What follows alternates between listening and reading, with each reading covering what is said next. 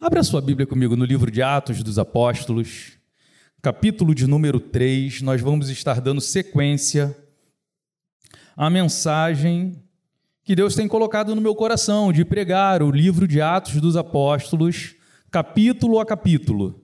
Eu já compartilhei com a igreja o capítulo de número 1, o capítulo de número 2 e hoje eu quero compartilhar com a igreja esse capítulo de número 3.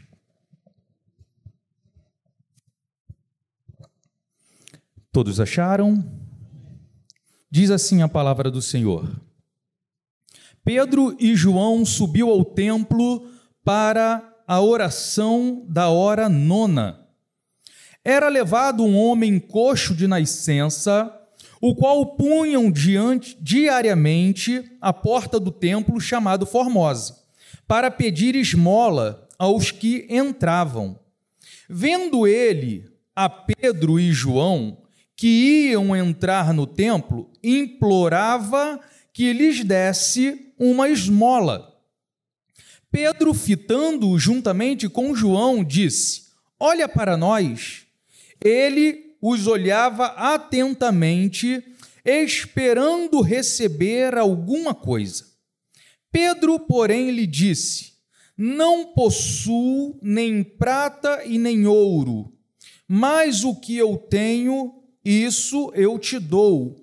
Em nome de Jesus Cristo Nazareno, anda. E tomando pela mão direita, o levantou.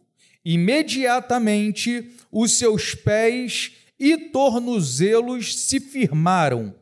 De um salto se pôs em pé e passou a andar, e entrou com eles no templo, saltando e louvando a Deus. Viu todo o povo a andar e a louvar a Deus, e reconheceram ser ele o mesmo que esmolava assentado à porta formosa do templo, e se encheram de admiração e assombro por isso, por isso que lhe acontecera. Senhor, nós louvamos o teu nome nesta noite uma vez mais. Gratos a ti, ó Pai querido, por tudo aquilo que o Senhor já tem ministrado aos nossos corações pela manhã, agora pela tarde e noite, e nós sabemos que tu ainda pode e queres continuar falando com o teu povo, Pai. Por misericórdia, usa a minha vida neste momento, nesses minutos que nós temos, Senhor, para discorrer a respeito da tua palavra. Fala ao Pai querido no mais profundo do coração, de uma maneira poderosa, Senhor, de uma maneira grandiosa, de uma maneira também simples, para que todos possam entender e ouvir a tua palavra ministrada aos corações. Nós oramos em nome do teu Filho amado Jesus Cristo, que vive e que reina eternamente. Louvado seja o nome do Senhor. Amém, queridos? Toma o seu lugar. Deixa eu recapitular com vocês o que nós pregamos no capítulo de número 1, quando o Senhor começou a ministrar o livro de Atos no meu coração. Foi a partir do momento que os homens, né, estavam lendo o livro de Atos, e eu percebi que tão importante quanto os atos de Jesus são os atos tomados ou feitos pela igreja do Senhor Jesus. Aqueles homens, as primeiras atitudes que eles tomaram no momento em que Jesus foi ao céu foi obedecer a mensagem do Senhor Jesus. As últimas palavras do mestre era: "Eu vou para o Pai, mas eu quero que vocês fiquem em Jerusalém. Vocês não saiam daqui enquanto do alto vocês não forem cheios do poder de Deus, enquanto o Espírito Santo não descer sobre vocês. E eu lembro que na época eu disse que aqueles homens estavam acostumados a ver Jesus operar maravilhas, mas a partir daquele momento eles não veriam mais. E obedecer enquanto Jesus estava presente é uma coisa, E agora, sem os olhos deles contemplar ao Senhor, agora vai ser única e exclusivamente por fé. E aqueles homens, então, eles acreditaram naquilo que Jesus estava dizendo: ó, não muito depois desses dias, vocês serão batizados com o Espírito Santo. Vai se cumprir sobre vocês a profecia de Joel. E eles acreditaram, e além de acreditar, eles obedeceram. Por quê? Porque eles não saíram de Jerusalém, eles ficaram ali em Jerusalém e estavam unidos, juntos, obedecendo e orando e agindo de conformidade à palavra de Deus. E aí eu lembro que no capítulo 2, nós vemos que a promessa do Senhor, ela se cumpriu na vida daqueles que obedeceram. Aqueles que resolveram obedecer, a promessa se cumpriu, porque em Atos, no Atos, capítulo de número 2, acontece a descida do Espírito Santo. E aonde eles estavam? Eles estavam no lugar certo, e quando você estar no lugar certo, de repente se cumpre a promessa de Deus. E se cumpriu de repente, e eles testemunharam, eles frutificaram, e a Bíblia diz que aqueles que foram cheios do Espírito Santo caía na graça do povo. O povo tinha aquele povo como um povo diferenciado, e a Bíblia vai dizer que o número deles cresciam diariamente. E aí a gente chega em Atos dos Apóstolos, capítulo de número 3, que eu queria dar um tema para esse capítulo, que são as consequências daqueles que são cheios do Espírito Santo de Deus. Quais são as consequências que acompanham o homem e a mulher que são cheios da presença de Deus? Vamos lá? A primeira coisa que podemos aprender em Atos dos Apóstolos, capítulo de número 3, é que todos que recebem a promessa do derramar do Espírito Santo se tornam pessoas comprometidas com a oração. Eu não consigo imaginar um homem, uma mulher que foi batizado com o Espírito Santo, que é cheia do Espírito Santo, que não tenha um comprometimento com a oração. Na Maranata, nós não temos um termômetro espiritual. Nós não temos como medir espiritualidade de ninguém. Na verdade, Ninguém tem. Em igreja nenhuma se tem um termômetro espiritual. Mas pelo reflexo das escrituras sagradas, a gente vai perceber que um homem e uma mulher que foi batizada com o Espírito Santo e que se diz ser cheia do Espírito Santo, não tem como essa pessoa não ser comprometida com a oração. E aí a gente vê que Pedro e João, que estavam lá em Atos 2, que estavam reunidos com os seus, que de repente veio sobre eles o derramar do Espírito, todos eles ficaram cheios da presença de Deus, começaram a falar em outras línguas, e aí eles pregam, multidões começam a se arrepender e se acrescentar à igreja. Esse Pedro e João, eles passaram a ter, se não tinham, um compromisso ou um comprometimento maior com a oração. E é o que a gente vê no verso de número 1 de Atos, capítulo número 3, que diz que Pedro e João subiam ao templo à hora da oração, que era a hora nona. Então, eles dioturnamente oravam ao Senhor, de manhã, de tarde, de noite, eles estavam compromissados com a oração. E aí eu coloquei aqui por que, que a pessoa cheia do Espírito Santo se compromete com a oração. É uma pergunta boa se fazer. Se eu sou um homem cheio do Espírito Santo de Deus e eu sou comprometido com a oração, eu tenho que ter um porquê, e esse porquê precisa ser através das Escrituras Sagradas. Eu coloquei em primeiro lugar porque a oração é o meio pelo qual a pessoa que é cheia do Espírito, do Espírito Santo, é, é o meio que ela tem para se comunicar com o Senhor.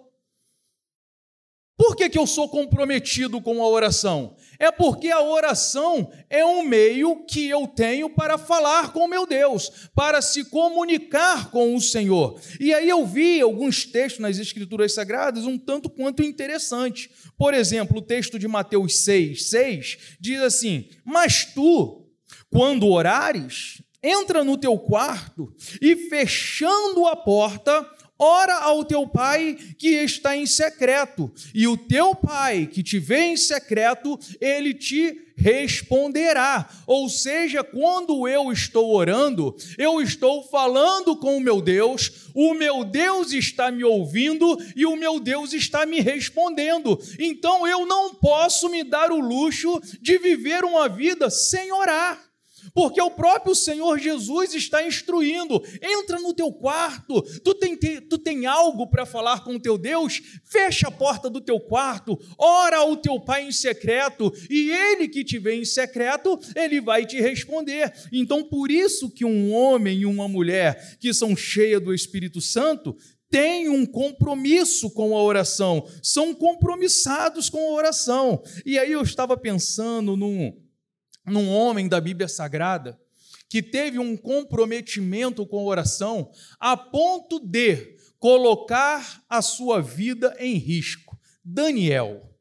Daniel estava exilado, né, longe da sua terra, mas quando o homem e a mulher é de Deus, aonde quer que ele vá, eles são prósperos, eles são abençoados. E Daniel estava se destacando no reino, a ponto do rei ter uma aproximação muito grande com Daniel. Daniel era um dos presidentes que tinha no reino, e aí os invejosos, os que eram da pátria, ficavam assim: poxa, como que esse estrangeiro pode ter preeminência no nosso meio? Nós precisamos de alguma maneira atrapalhar a vida desse sujeito. Mas o capítulo de Daniel é muito interessante, porque eles vasculhavam a vida de Daniel a tal ponto, mas eles não conseguiam encontrar uma falha no caráter de Daniel. Ele não, eles não conseguiam encontrar nada que eles pudessem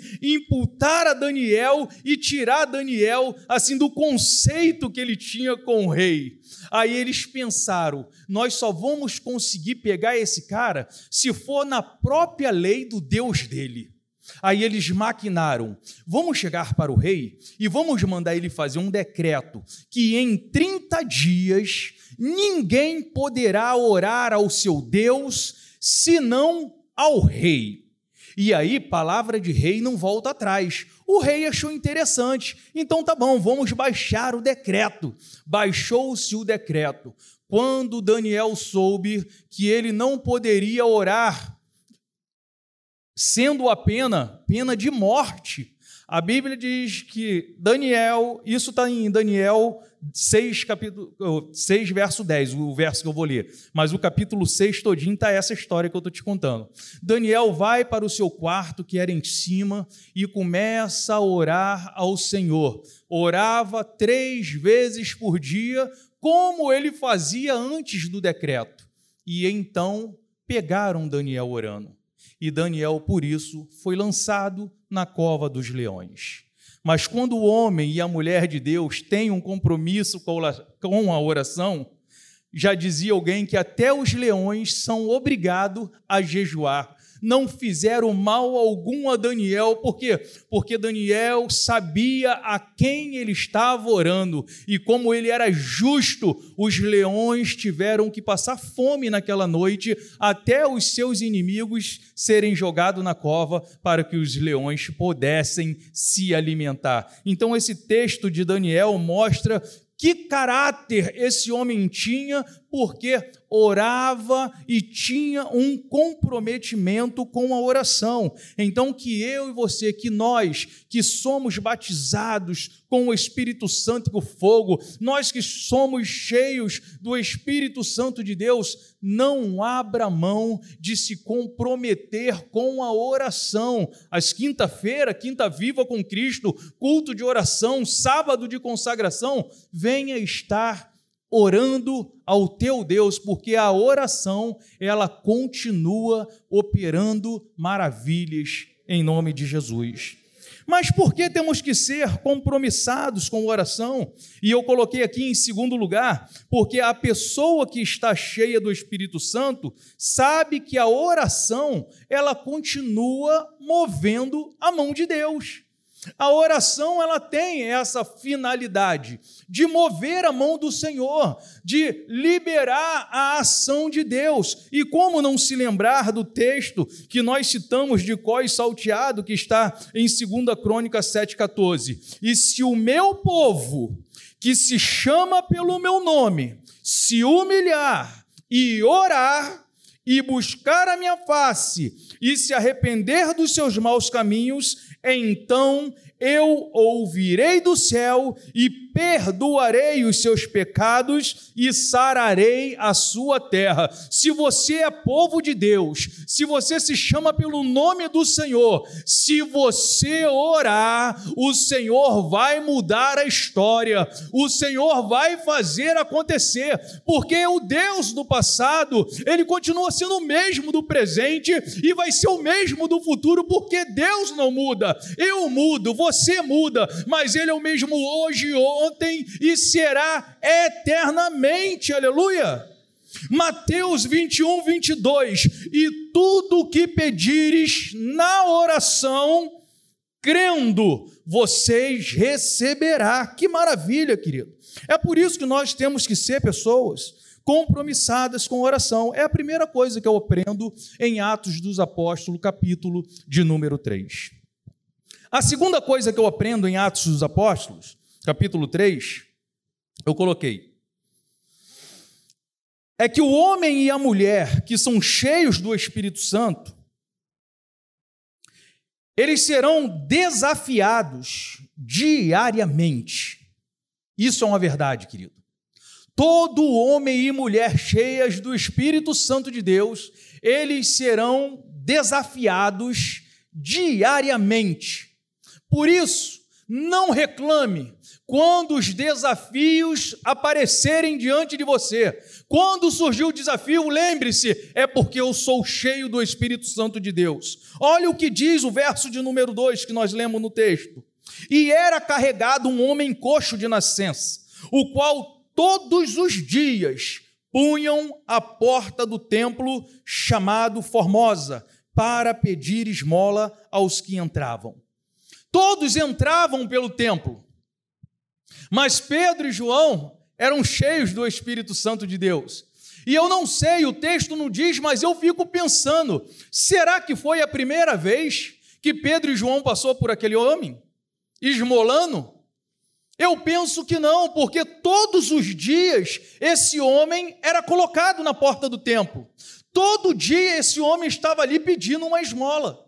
Mas chegou um momento um momento diferenciado, que aconteceu o que aconteceu. Aqueles homens cheios do Espírito Santo passaram pela vida daquele moço.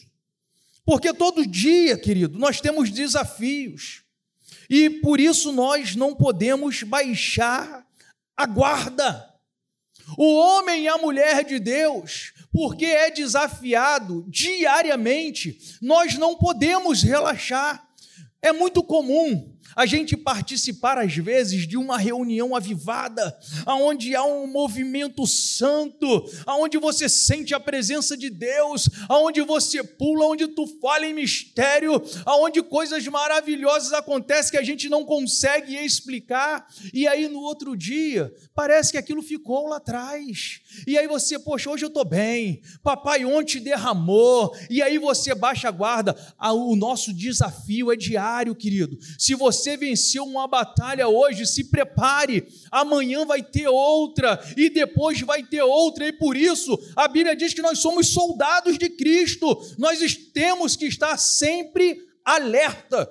E aí eu penso em Davi. Olha o que diz o, o livro de 1 Samuel 17, 33. Davi relatando para o rei: O teu servo matou o urso, matou o leão e este incircunciso filisteu será como um deles, porquanto afrontou o exército do Deus vivo. Davi está falando o seguinte: Davi chega na guerra. Davi vai lá levar um lanchinho para os teus irmãos, e quando ele chega, ele vê um gigante afrontando o exército de Deus. Davi mirrado, mas cheio do Espírito Santo de Deus. Ele diz assim: Eu vou pegar esse cara. Esse cara não sabe com quem ele está mexendo. Ele está mexendo com o exército do Deus vivo e eu vou batalhar com ele. E eu fico pensando que nego ria de Davi, caçoava de Davi. Saul, que era o rei, que era o que tinha de melhor da nação, tremia de medo. E quando foi entrevistar Davi, Davi falou assim: Ó, o urso quis pegar a ovelha do meu pai e eu matei o urso. O leão quis pegar a ovelha do meu pai e eu matei o leão. E agora eu vou matar matar esse gigante, esse incircunciso, por quê? Porque ele está mexendo com o exército do Deus vivo. Querido, só um homem cheio do Espírito Santo de Deus tem essa visão de não se dobrar diante dos desafios. E se você é homem e mulher de Deus e é cheio do Espírito Santo de Deus, saiba que dificuldade nenhuma tem a capacidade de te derrotar porque em Cristo nós somos mais do que vencedores, amigo. Nós não fomos feitos para andar de cabeça baixa, porque a Bíblia diz que Ele não nos deu um espírito de covardia, mas sim de amor e de ousadia, para que a gente possa avançar e quem estiver na nossa frente não sair, nós passamos por cima. Por quê? Porque nós vamos no nome que é sobre todo nome. Então, caso se levante um desafio na sua família, Deus é maior. Caso se levante uma dificuldade de enfermidade, Deus é maior. Caso o desemprego bate, a situação financeira não está boa, Deus é maior. Porque a Bíblia vai dizer que Ele é o meu Senhor, Ele é o meu bom pastor, e de nada eu sentirei falta. Os desafios não param, mas nós vamos de vitória em vitória. Nós caminhamos de glória em glória para a honra do nome do Senhor. Amém? Eu aprendo uma terceira coisa em Atos dos Apóstolos. Capítulo número 3. É que a pessoa o terceiro ensinamento de Atos 3 é que as pessoas sempre vão esperar alguma coisa de nós que somos cheios do Espírito Santo de Deus. Uau, eu gosto disso. As pessoas sempre vai esperar alguma coisa do homem e da mulher que é cheia do Espírito Santo de Deus, querido. Pode ter certeza. Não vai ter um dia que você vai passar despercebido. Alguém vai estar esperando alguma coisa de você. Aqui mesmo na igreja nós temos muitas experiências. Hoje, as pessoas sabem que nós somos uma igreja e às vezes tentam tomar vantagem de nós. Nós estávamos aqui término do culto, e um homem se aproximou, dizendo que era morador de rua, e pediu uma comida porque estava com fome. À primeira vista, o que, que você faz? Vamos tentar viabilizar. E aí, ó, espera um pouquinho. É possível que sobre. Se sobrar, claro que nós vamos te dar, porque nós estamos vendendo. Aí eu saio, e aí eu vejo o cidadão trabalhando normalmente, cheio de mercadoria. Olha, então não é morador de rua. Se ele está trabalhando, ele tem dinheiro para comer. Mas como é uma igreja, ah, eu vou ali, eu sei que eu vou conseguir alguma coisa. Ah, eu vou ali, eu sei que eu vou conseguir uma cesta básica. Porque sabe que aqui tem homens e mulheres cheios do Espírito Santo de Deus e eles sempre vão esperar alguma coisa de nós. Mas não é justo. Eu voltei aqui e avisei os diáconos: ó, o cidadão não é morador de rua. Se sobrar e vocês quiserem dar, beleza, mas não se sintam compromissados em dar o alimento. Pois bem, sempre vão esperar alguma coisa de nós. Olha o texto, o verso de número 3. Ora, vendo ele a Pedro e João, que iam entrando no templo, pediu que lhe dessem uma esmola. Você está indo para o lugar de oração? Você está compromissado com a oração? Você está cheio do Espírito Santo? Sempre alguém vai esperar alguma coisa de você. E legal disso é que nem sempre nós vamos ter o que as pessoas estão pedindo, mas sempre teremos aquilo que elas necessitam. Pedro e João não tinham o que eles queriam, o que o cara queria, o que o, o coxo queria, mas ele tinha aquilo que aquele coxo precisava. Eu vivi uma experiência muito, muito interessante, eu já devo ter compartilhado com a igreja. A Glaucia trabalhava com produtos de, de cabelo, vendia produtos para salão, e um dia eu acompanhei ela numa dessas vendas, e a gente chegou na casa de uma de uma moça que comprava esses produtos, e essa moça ela estava com uma dor de cabeça terrível. E a senha querendo apresentar para ela os produtos, e aquela moça fazendo um esforço danado para tentar dar uma atenção, coisa e tal. E eu estava olhando aquela cena, e ela, gente, minha cabeça está explodindo, gente, minha cabeça está explodindo. Aí eu falei assim: opa, posso orar por você? Aí ela, pode. E aí eu coloquei a mão sobre a cabeça dela, e aí eu orei, e aí terminou a oração, e a Glaucia continuou apresentando as mercadorias. E uma das mercadorias que a Glaucia estava apresentando tinha o nome de milagre. Ela falou, aí a Glaucia, né, vendedora, conversando com isso, ó, oh, isso daqui é um milagre, faz isso, faz isso. Ela, milagre foi o que aconteceu agora. A minha dor foi embora, eu estou curada, e que experiência legal, né? Por quê? Porque de repente eu não tinha o que ela queria, mas eu tinha o que ela precisava. A palavra de Deus diz que nós somos bocas de Deus nessa terra. Então eu abri, estendi minha mão, abri minha boca, eu profetizei crendo, a mulher foi curada e ela ficou maravilhada. Eu nem sei o resultado da venda, mas só por ela ter sido curada e eu ter vivido aquela experiência ali já foi algo marcante demais para a minha vida. Então, ainda que você não tenha aquilo que as pessoas vão te pedir, mas saiba que você tem necessariamente aquilo que elas necessitam. Lá em casa, a gente vive uma guerra, irmão. Eu fiz um muro bem grandão na minha casa lá. O Marlon já foi lá, o Marcão, né? Um muro bem grandão, não dá para ver dentro de casa. Botei o portão bem fechadão também. Mas eu sou nascido e criado ali na rua, todo mundo me conhece, coisa e tal. Aí a Glaudiceia passa um aperto em casa, porque todos os pedintes da rua vai bater lá em casa. A gente, pô, mas por que só bate aqui? Ah, não, porque o pessoal fala para a gente vir aqui porque sabe que vocês são crentes. Eu falei, mas... Eu falei assim, então agora a gente vai ter que dosar essa situação, porque todo mundo vai. Ah, vai um pedinte ali, ah, vai, vai, ali naquele portão ali, que eles ali são crentes. Aí a Glaucia passando aperto, às vezes tira daqui. Eu falei, calma aí, amor, não é. Daqui a pouco a gente está passando necessidade aqui. Vamos, vamos dosar isso aqui. É sempre a mesma pessoa, então vamos, vamos equalizar isso aqui. Por quê? Porque as pessoas olham para nós e sempre espera algo de nós. Mas eu falei para ela, nem sempre a gente vai ter o que eles querem, mas a gente tem o que eles precisam. Então a gente ora, a gente profetiza, a gente ensina como fazer. Se tiver um trabalho, um dia apareceu um rapaz lá em casa, eu estava em meio à obra, ali foi bom. Cara fortão, né? Aí, pô, cara, eu tô precisando, que não sei o quê, que eu sou de igreja. Eu falei, pô, mano, que legal, cara. Aí, tá precisando? Beleza. Vem para cá amanhã.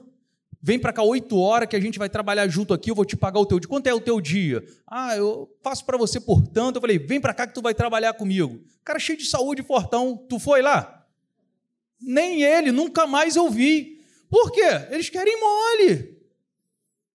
Então eu tinha o que ele necessitava, mas ele não queria, ele queria fácil. Então a gente tem que ficar um pouco esperto. Mas vamos lá seguindo. Quarto ensinamento que eu tenho daqui, desse texto. O quarto ensinamento que podemos aprender é que a pessoa cheia do Espírito Santo, ela precisa chamar a responsabilidade para si. Como eu repito isso aqui, não é, queridos? Mas eu gosto muito disso. A pessoa que é cheia do Espírito Santo de Deus, ela precisa chamar a responsabilidade para ela. Precisa ver jogador de futebol, matar no peito. Deixa que eu resolvo essa situação. Isso é coisa de Deus, querido. É, não é a gente empurrar a responsabilidade para A, para B ou para C. A gente precisa tomar parte disso. E eu gosto desse verso de número 4, porque Pedro diz assim: ó. E Pedro com João, fitando os olhos dele, disse: olha para nós. Olha que coisa linda. Aquele homem está ali pedindo uma esmola, está ali pedindo qualquer coisa. E Pedro e João dizem: ó, olha para nós. Presta atenção aqui em mim no que eu vou te falar agora. Chamou a responsabilidade para cima deles. E eu acho isso lindo demais. E aí eu queria aqui fazer um, uma comparação com relacionamentos. Por quê? Porque nós que somos inseridos nesse contexto de igreja, nós vivemos necessariamente nos relacionando, sim ou não? Sendo que essa palavra relacionamento vem de ralar, vem de reliar, vem de si, sabe, contato, e geralmente nesses contatos algumas coisas acontecem. Por exemplo, eu deixei aqui anotado aqui, ó. Deixa eu botar o óculos. Nos relacionamentos, nos relacionamentos sempre surge atritos. Normal? Normal. Nos relacionamentos tem alegrias e tristezas, sim ou não? normal. Nos relacionamentos, eventualmente alguém se fere, sim ou não? Tudo isso é normal. E para que esse relacionamento seja duradouro, seja sadio e bom, é preciso nós chamarmos a responsabilidade. Seja você ferido ou o causador da ferida. A pessoa cheia do Espírito Santo, ela precisa chamar a responsabilidade para si, perdoando ou estando disposta a perdoar. Como que isso é bom para nós que vivemos em comunidade? Porque nos relacionamentos sempre alguma coisa vai acontecer.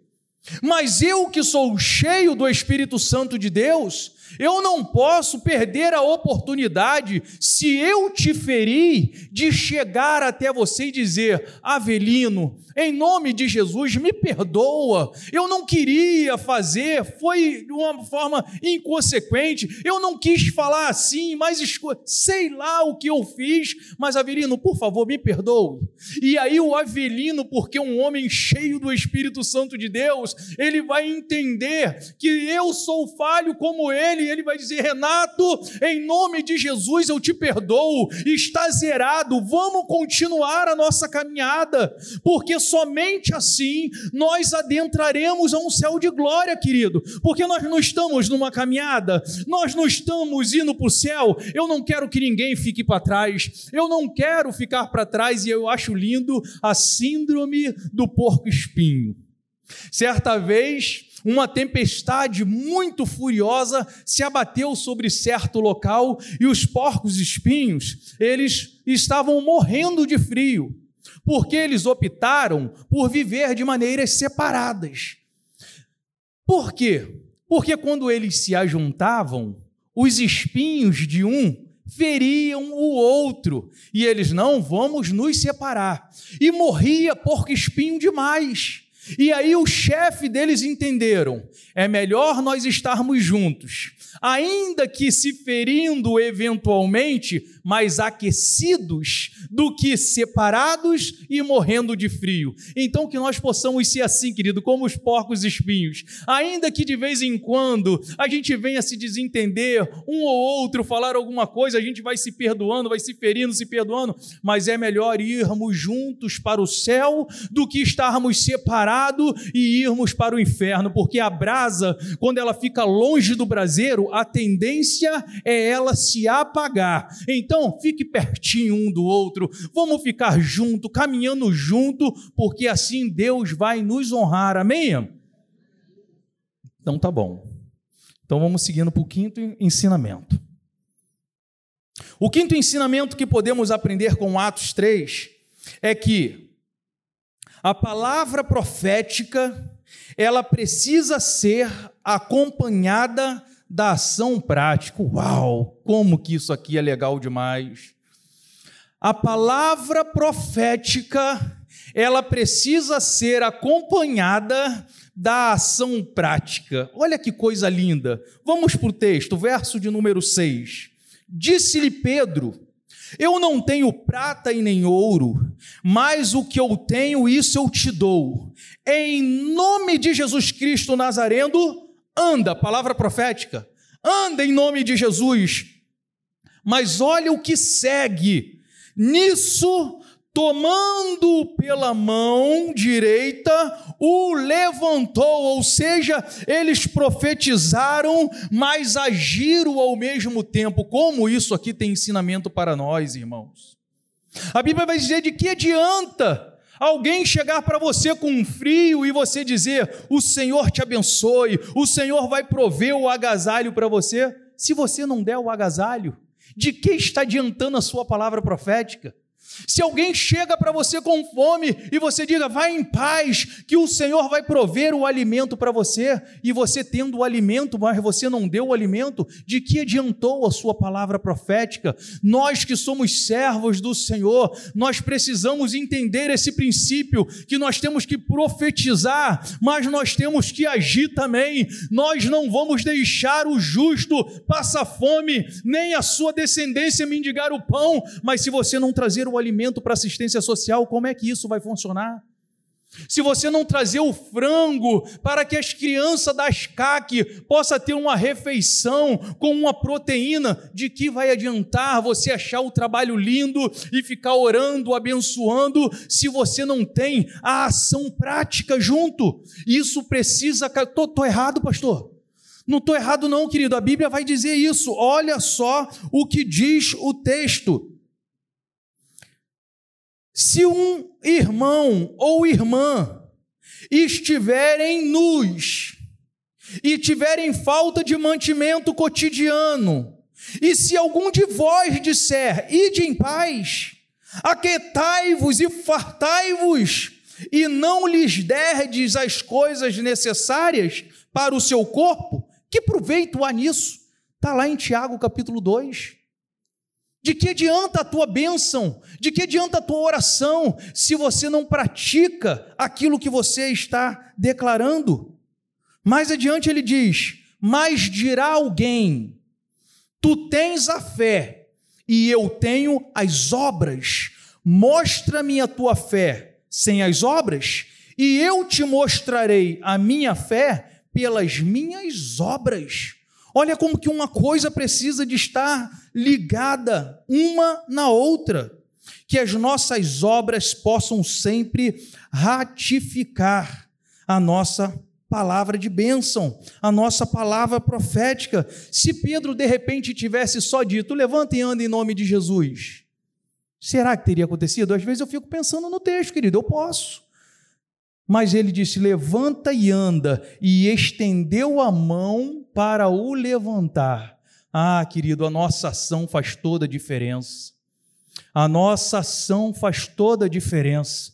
Que nós possamos continuar sendo boca de Deus, sim, mas que a gente possa também agir de conformidade àquilo que nós temos profetizado, para que a gente possa ver coisas grandes acontecerem. Amém, querido? Sexto ensinamento. A gente vai conseguir cantar a canção? Vai? Vamos? Não? Sexto ensinamento. Já podem vindo para cá, tá? Pode ir tomando assim. Se a gente vai conseguir, pode ir vindo. O sexto ensinamento que nós podemos aprender com Atos 3 é que quando o que é natural, normal, se encontra com o sobrenatural, ele é transformado de tal forma que as pessoas ficam assombradas e admiradas. Olha o texto que diz, Atos 3, verso de número 9: Todo o povo, ao vê-lo andar e louvar a Deus, reconhecia-o como mesmo que estivera sentado a pedir esmola à porta formosa do templo. E todos ficaram cheios de pasmo e assombro pelo que lhe acontecera. Por que, que eles ficaram assombrados?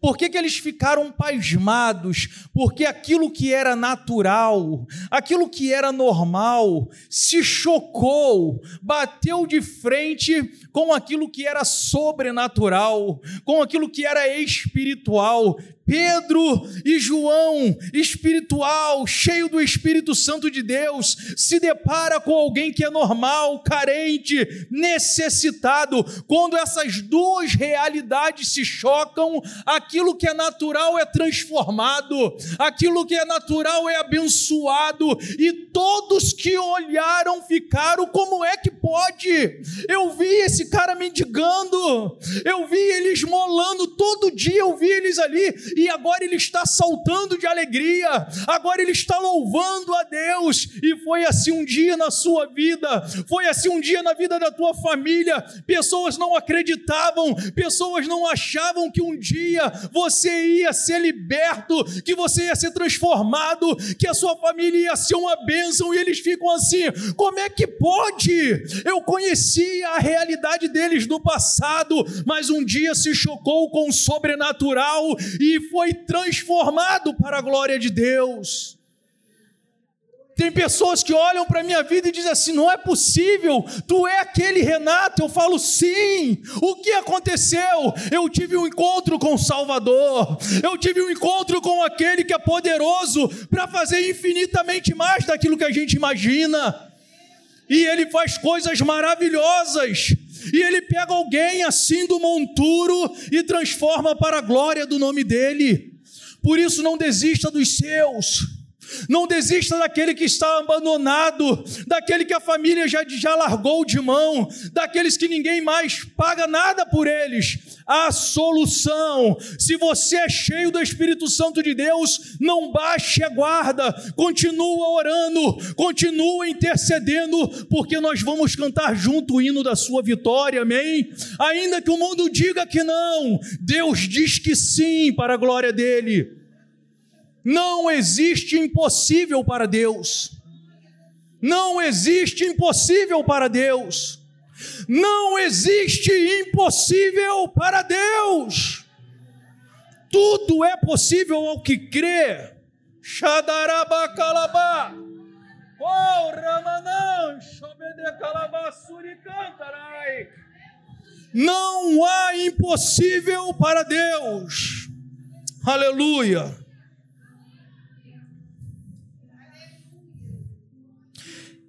Eu estou terminando. Esse deve ser o nosso desejo: levar para as pessoas aquilo que de graça nós recebemos. Valorize o lugar da oração. Esteja preparado para os desafios da vida. Tenha sempre algo a oferecer àqueles que vierem até você. Não tenha medo de chamar a responsabilidade para si. Nunca despreze ação prática. Deseje ser usado para transformações, para transformação de vida. Esses valores precisam acompanhar pessoas cheias do Espírito Santo de Deus.